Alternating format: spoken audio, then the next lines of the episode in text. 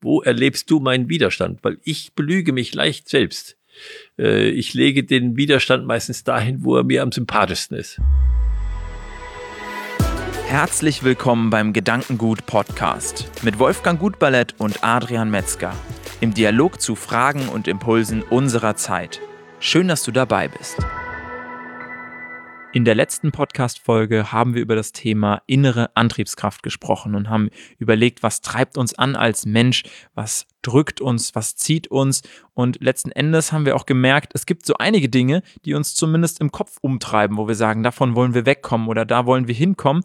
Aber oftmals schaffen wir es dann doch nicht, das wirklich ins Leben zu übersetzen und wirklich bei uns umzusetzen. Und da gibt es scheinbar immer noch Widerstände, die uns davon abhalten, das tatsächlich zu kreieren. Was würdest du sagen? Was sind das für Widerstände, die uns da abhalten? Ja, ich glaube, das ist eine gute Frage von dir. Was sind das für Widerstände? Denn meistens geht es uns so, dass wir sagen, das ist ein Widerstand, da ärgern wir uns drüber und wir versuchen ihn zu brechen. Es geht viel besser, wenn wir uns fragen, wo kommt der Widerstand denn her? Sitzt der mehr im Kopf? Sitzt der mehr im Herzen? Oder sitzt der mehr in den Gliedern? Äh, mich hat äh, ein, ein Gebet einmal da sehr nachdenklich gemacht, äh, dass ich äh, als junger Mensch äh, immer wieder im, im Gesangbuch aufgesucht habe. Das ist ein Gebet von, äh, von Thomas Morus äh, über Humor. Und das hat mich natürlich angezogen. Und unter anderem sagt er da, Herr, schenke mir eine Seele, der die Langweile fremd ist, die kein Murren, kein Seufzen und kein Klagen kennt und lass nicht zu, dass ich mir allzu viel Sorgen mache über die sich, dieses sich breitmachende Etwas, das sich ich nennt. Und ich bin lange rumgelaufen, habe mich gefragt, warum sagt er Murren, Seufzen, Klagen? Bis mir klar geworden ist, der wusste schon vom Unterschied der Widerstände. Weil die Widerstände, die mehr hier oben sind, das ist nämlich der Zweifel, also im Kopf sind, das ist der Zweifel. Und der führt zum Murren. Ja, das können wir uns auch vorstellen, wenn wir noch eine Beziehung zu diesen alten Worten haben. Und äh, wenn ich hier etwas habe, im Herzen habe, also in der Mitte, dann seufzt sich, das kennen wir auch, dass wir dieses Seufzen dann herausbringen. Und äh, wenn wir uns sehr wehtun in den Gliedern, äh, dann fangen wir an zu klagen. Äh, das äh, hört man auch bei Tieren, wenn die sich äh, wehgetan haben. Die können klagen, die können nicht murren in dem Sinne. Und seufzen habe ich auch noch nicht so gehört. Aber klagen äh, kann man sehr wohl hören, äh, die Tiere. Ja, das heißt, wenn wir, wenn wir mal aufgenommen haben, dass es drei verschiedene Arten von Widerstände gibt, nämlich die Angst, die in den Gliedern sitzt, dann der Ärger, der im Herzen sitzt und der Zweifel, der im Kopf sitzt. Und wenn wir das jemanden haben, der einem widerspricht oder der etwas nicht machen will, dann ist es gut, sich zu fragen, wo kommt jetzt der Widerstand her? Wo sitzt der? Na, ich bringe ein Beispiel von meinem Enkelkind. Wenn ich mit diesem Enkelkind im Schwimmbad war und äh, habe ihn versucht dazu zu führen, dass er statt vom Einer auch vom Dreier springt. Ne? Da ist er ganz begeistert, dann geht er hoch, dann geht er hoch, guckt da runter und äh, sagt dann, nee, da, da will ich jetzt auch nicht runterspringen. Jetzt kann ich mir die Frage stellen, oder ich stelle sie mir nicht. Äh, wenn ich sie mir nicht stelle, dann sage ich, du kannst da runterspringen, das ist doch gar kein Problem. Du siehst, die kommen alle wieder hoch. Du, du, du tauchst da mal unter, dann tauchst du wieder auf, du kannst schwimmen, das ist überhaupt kein Problem. Es hilft nichts. Es hilft nicht. Nachdem das nichts hilft, kann ich das nächste probieren. Kann sagen, jetzt mach's mir zuliebe. Ich warte hier unten, ne? Und jetzt mach's mir zuliebe. Sind wir extra hierher gegangen. Wirkt auch nicht. Aus dem Alter ist er raus. Das heißt, ich kann eigentlich nur eins machen. Ich kann hingehen und mit ihm springen, ihn an der Hand nehmen oder sag, komm, wir gehen doch mal runter und springen doch dreimal vom Einer. Ja, und äh, da springst du mal ganz hoch und dann ist es auch nicht mehr viel anders, als wenn du von oben nicht hoch springst. Und so. Also ich muss irgendwie einen Weg finden zu ermutigen. So. Und an dem Beispiel kann ich merken, wenn jemand Zweifel hat, dann hilft es nichts, wenn ich sage, mach's mir zuliebe das hilft ihm nichts. Äh, wenn jemand äh, Angst hat, dann hilft es auch nichts, wenn ich argumentiere, warum das gut geht und einfach ist. Und wenn jemand mit jemandem nichts zusammen machen will, weil er ihn antipathisch findet, dann hilft es auch nichts, ihm klarzumachen, dass das eine ganz tolle und interessante Aufgabe ist. Weil der, der Widerstand sitzt wo ganz anders. Und da kann ich mir dann überlegen, was gibt es eigentlich für, für Mittel für die verschiedenen Widerstände, also für Angst, Ärger, Zweifel. Das war übrigens etwas, was ich viel unseren Mitarbeitern gesagt habe und was hilft, dass man aus diesem ersten Ärger, den man manchmal hat, wenn jemand nicht das machen will, was man ihm vorschlägt und äh, dass wenn sie diese Frage sich stellen, wo das ist, dann verklingt der Ärger schon einmal, weil ich habe auf einmal Interesse an diesem Menschen. Ich habe Interesse an diesem Menschen, wende mich dem zu innerlich und frage mich, wo kommt das jetzt eigentlich her? Und dann werde ich mit ihm ins Gespräch gehen und dann werde ich merken, wo das wirklich herkommt. Ja, und dann gibt es für jeden Widerstand auch ein Gegenmittel. Also, wenn ich Zweifel habe, was muss ich dagegen tun? Da gibt es nur eins, Wahrheitsliebe. Er muss wissen, dass ich wahrhaftig bin und dass ich, äh, dass er sich auf das verlassen kann, was ich ihm sage.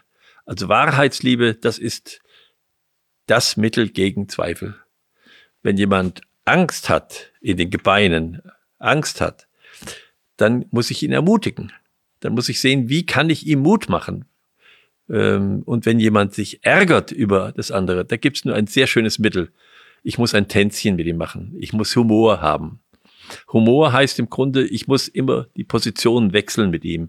Sozusagen beim Tanzen dreht man sich im Kreis und dann komme ich immer auf die Stelle, auf der der anderen gerade war. Und deshalb sage ich immer, man muss ein Tänzchen mit ihm machen. Äh, so äh, kann man sagen, diese, diese drei Widerstände, Zweifel, Ärger und Angst kann ich versuchen zu, zu binden oder zu, zu lösen, aufzulösen durch Wahrheitsliebe, durch Humor und durch Ermutigung. Das sind die großen drei Helfer. Und ich glaube, das ist sehr hilfreich im Leben, wenn man mit diesem Bild innerlich rumläuft. Äh, und es ist ja auch interessant, dass das sozusagen mit dem Denken zusammenhängt, das eine, das andere mit dem Fühlen zusammenhängt, also mit der Herzgegend, und das dritte mit dem Wollen zusammenhängt. Und dann hat man so ein einfaches Strukturbild, mit dem man sich manchmal im Leben helfen kann, diese Widerstände zu verstehen. Und wenn ich sie verstanden habe, dann kann ich auch viel gezielter daran gehen, etwas tun.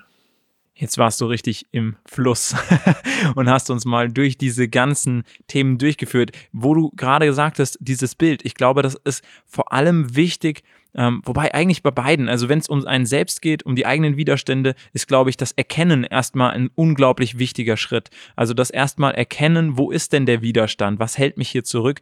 bietet mir überhaupt die Möglichkeit, dann sozusagen ähm, etwas dagegen zu setzen und diesen, ähm, diesen Schritt dann zu gehen. Und ich finde ehrlich gesagt, dass ähm, gerade bei dem Thema Wahrheitsliebe ich innerlich schon ähm, das Gefühl habe, die, das erkennen zu wollen und, ähm, und dadurch auch eine Neugierde so ein Stück weit ähm, da aufgemacht wird. Würdest du sagen, dass es bestimmte Menschen gibt, die quasi immer ihren gleichen Widerstand haben? Oder sind es eher Situationen, die einen gewissen Widerstand hervorrufen? Oder Beziehungen, die einen gewissen Widerstand irgendwie in sich haben? Wie würdest du das sagen? Kann man da so eine gewisse Regelmäßigkeit oder sowas erkennen? Oder muss man das jedes Mal neu beurteilen? Also, ich glaube, wenn man Menschen besser kennt, dann weiß man auch, wo bei ihnen der Hase im Pfeffer liegt, wie man sagt in der Sprache. Ähm, es gibt Menschen, die grundsätzlich Zweifler sind. Äh, die begegnen einem sofort, sofort mit dem Zweifel. Das sind äh, ja so Menschen, die auch eine gewisse Unzufriedenheit mit sich selbst haben. Und es gibt auch bei, wenn man auf sich selbst schaut, muss man ja sehr, sehr selbstkritisch sein. Aber da muss man wirklich auch andere fragen. Sag mal, was erlebst du, wenn du mit mir sprichst? Wo erlebst du meinen Widerstand? Weil ich belüge mich leicht selbst. Äh, ich lege den Widerstand meistens dahin, wo er mir am sympathischsten ist. Und ähm, das ist, glaub, da gehört Mut dazu, auch jetzt andere zu fragen, sag mal, wie erlebst du das äh, jetzt an dieser Stelle? Ähm, und äh, wenn, wenn du da mal in, so in deinem Alltag hinschaust, dann wirst du selbst ein, ein gewisses Gespür dafür kriegen, was kommt bei dir jetzt innerlich hoch oder was ist beim anderen, was bei dem hochkommt. Und ist das nicht so bewusst? Wir selbst äh, erkennen unsere Widerstandsart nicht ohne weiteres.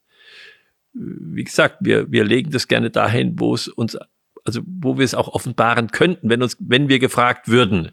Also wo wir sagen würden, das ist verständlich. Das können wir jetzt gut erklären. da spielt dann natürlich äh, der Zweifel die einfachste Rolle, weil er sich nicht gegen irgendetwas richtet. Bei der Frage der Sympathie und Antipathie, also bei dem, bei dem Fühlen, da sind wir schon sehr vorsichtig zu sagen, ja, das, mit dem mache ich nichts, mit dem kann ich nicht. Hm? Äh, und das endet dann eben im Mobbing in Gesellschaften. Äh, wenn, wenn dieser Widerstand da ist, dann, und es ist nicht nur zwei, dann, dann sprechen wir eben äh, von, von diesem Ärger, aber wenn es dann viele sind, dann kann das in dieses Mobbing übergehen. Diese, diese, ja, und das ist heute viel der Fall. Wir Menschen ähm, haben es nicht so leicht mehr wie früher, uns auf andere Menschen so einzustellen und so ein Interesse und so ein liebesvolles Interesse an den anderen zu haben. Ähm, meinst du, dass man bei dem Thema Widerstand sich selbst fragen kann, ähm, was würde ich einer anderen Person raten? Also wenn man jetzt selbst bei sich einen Widerstand findet, ja, und sich fragt, wie gehe ich jetzt mit diesem Widerstand um? Wie überwinde ich das Thema? Kann man sich dann fragen, was würde ich einer anderen Person raten, wenn sie vor dem gleichen Widerstand steht, um so das, äh, den Blick ein bisschen weiter von sich selbst wegzunehmen. Oder vielleicht auch, wenn man den Widerstand noch nicht erkannt hat und einfach nur sein Handeln beobachtet und einfach nur sich beobachtet und sich fragt, was würde ein anderer denken, was ich für einen Widerstand habe. Schaffe ich so ein bisschen Distanz zu mir als Person und komme so ein bisschen aus mir raus, um dann tatsächlich auf eine andere, vielleicht reflektiertere Art über mich und meinen Widerstand nachzudenken? Ja, es ist da schwer, einen Rat zu geben, weil Person und Situation spielen da beides eine Rolle miteinander. Grundsätzlich gilt, dass ähm, ich mich selber nie richtig erkennen kann. Ich, ich muss mich im anderen Menschen erkennen. Es gibt nicht umsonst dieses wunderschöne Märchen äh, vom Spieglein, Spieglein an der Wand, wer ist die Schönste im ganzen Land? Und wir wissen, dass der Spiegel immer lügt.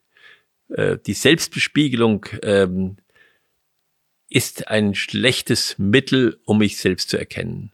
Der Mensch erkennt sich nur im anderen äh, richtig, sagt äh, Goethe im Egmont.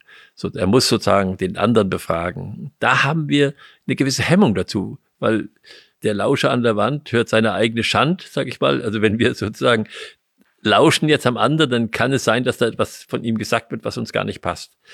Und das scheuen wir. Und deshalb sind wir äh, nicht so sehr geneigt, Kritik von anderen entgegenzunehmen. Wenn, ich würde lieber nochmal antworten dazu, wenn ich jetzt jemanden habe, wo ich merke, dass ich in Widerstand gerade, wenn der was sagt. Es gibt ja solche Situationen. Dass wenn der was sagt, dann kann ich das gar nicht annehmen. Dann muss ich mich fragen und mit ihm sprechen, wo kommt denn mein Widerstand eigentlich her? Und dann kann ich auch zu ihm sagen, pass mal auf, ich verstehe dich völlig, aber wenn du das so und so machen würdest, das würde mir helfen, dann käme ich leichter rein in den Schuh. Ich glaube, das ist etwas, was eine, eine sehr schwierige, aber wichtige Konversation ist zwischen Menschen, äh, wenn sie merken, dass es nicht geht miteinander. Und zu sagen, ja, kann, kannst du, kannst du mir das ein bisschen so oder so oder so mehr sagen oder mich so vorbereiten oder zu dem Zeitpunkt oder so, dann kann ich da besser drauf eingehen. Was auch so ein bisschen mit der sagen wir mal, Harmonieliebe von Menschen zu tun hat, oder? Also, dass man gerade, glaube ich, in seinem direkten Umfeld solche Gespräche eigentlich total wertvoll wären, wenn man diese Offenheit und diese Ehrlichkeit an den Tag legen würde, aber man oftmals eben die Harmonie sozusagen über das Wachstum stellt und sagt, okay, wir wollen unsere Harmonie hier wahren, wir wollen als Familie harmonievoll miteinander umgehen und da, ähm, da ist das einfach nicht angebracht, so, sozusagen diese Gespräche zu führen. Aber vielleicht hier die Motivation für alle, die äh, uns hier lauschen und für uns selbst immer wieder, ähm, da die Empfehlung, sich mal solchen Gesprächen zu stellen, weil ich glaube, die können dann langfristig gesehen zu einer viel größeren Harmonie und zu einer viel größeren Einheit führen, wenn man eben ähm, sowas anspricht. Meinst du, dass ähm, man immer den Widerstand bekommt, den man auch, dem man auch gewachsen ist? Oder glaubst du, dass das Leben einem auch immer mal Widerstände äh, gibt, denen man eigentlich noch nicht gewachsen ist? ja, ganz die, bestimmt. Okay.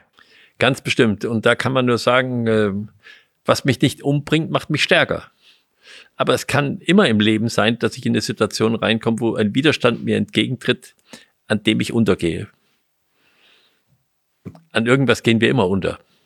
Also irgendein Widerstand äh, bringt uns um.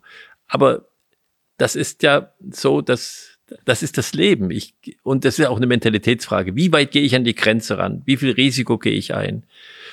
Das ist unterschiedlich. Äh, und je mehr Risiko ich eingehe, desto mehr lerne ich. Aber es ist auch gefährlicher. Da muss ich, muss jeder Mensch seinen Mittelweg finden dazwischen, äh, wie er das macht. Das ist eine Mentalitätsfrage. Vielleicht noch zu dem, was du vorhin gesagt hast, auch im Gespräch miteinander, dass das schwierig ist, aus unserem Harmoniebedürfnis heraus mit anderen über so etwas zu sprechen. Du hast vorhin, bevor wir angefangen haben, sozusagen öffentlich zu reden, gesagt, äh, nicht geschimpft, genug gelobt. Ja, in, in dem Umfang ist es natürlich schwierig, sowas anzubringen, weil wenn der andere weiß, wenn der mit mir redet, dann nur, weil ich was anders machen soll. Wenn ich nicht die anderen Situationen äh, nutze, um zu sagen, das ist gut gemacht oder das geht in die richtige Richtung und nur mich melde, wenn es in die falsche Richtung geht, dann habe ich wenig Chancen. Hm. Das gehört halt dazu, dass ich ein Milieu schaffe, ein Milieu schaffe, in dem ich über so etwas sprechen kann. Das ist super wichtig. Jetzt steht es so da, wie als hätte ich dich nicht genug gelobt. Nein. Nein, aber ich glaube, das ist ein, ein wichtiger Punkt, dass ähm, der andere, dass ich nicht nur das Gefühl habe, dass wenn der andere auf mich zukommt, dass ich was falsch gemacht habe, sondern dass wir grundsätzlich in einem Dialog miteinander sind, ja, ja. um eine ähm, ja, um eine gewisse Ebene miteinander zu finden, um ja. eine Umgebung zu haben, in denen äh, man gemeinsam wächst und vielleicht ähm, so auch das Gefühl bei dem anderen ankommt, dass es nicht aus reinem Eigeninteresse der Kontakt da ist oder ja, dass nicht ja. aus reinem Eigeninteresse eine Kritik kommt, sondern eigentlich, weil der andere es mir wert ist. Also ja. nicht zu sagen, ich kritisiere die Leute, die ich absolut nicht ausstehen kann, sondern denen gehe ich vielleicht einfach aus dem Weg, sondern ich äh, kritisiere ähm, liebevoll und in einer gewissen Haltung die Menschen, die mir eigentlich wichtig sind, ähm, weil ich ja möchte, dass äh, sie mit dieser Kritik ähm, dann eben umgehen und äh, daran wachsen können. Ja. Und diese Offenheit, der Goethe hat einen schönen Satz gesagt, wer fertig ist, dem ist nichts recht zu machen. Ein Werdender wird immer dankbar sein. Diese Beweglichkeit, glaube ich, die ist dazu notwendig.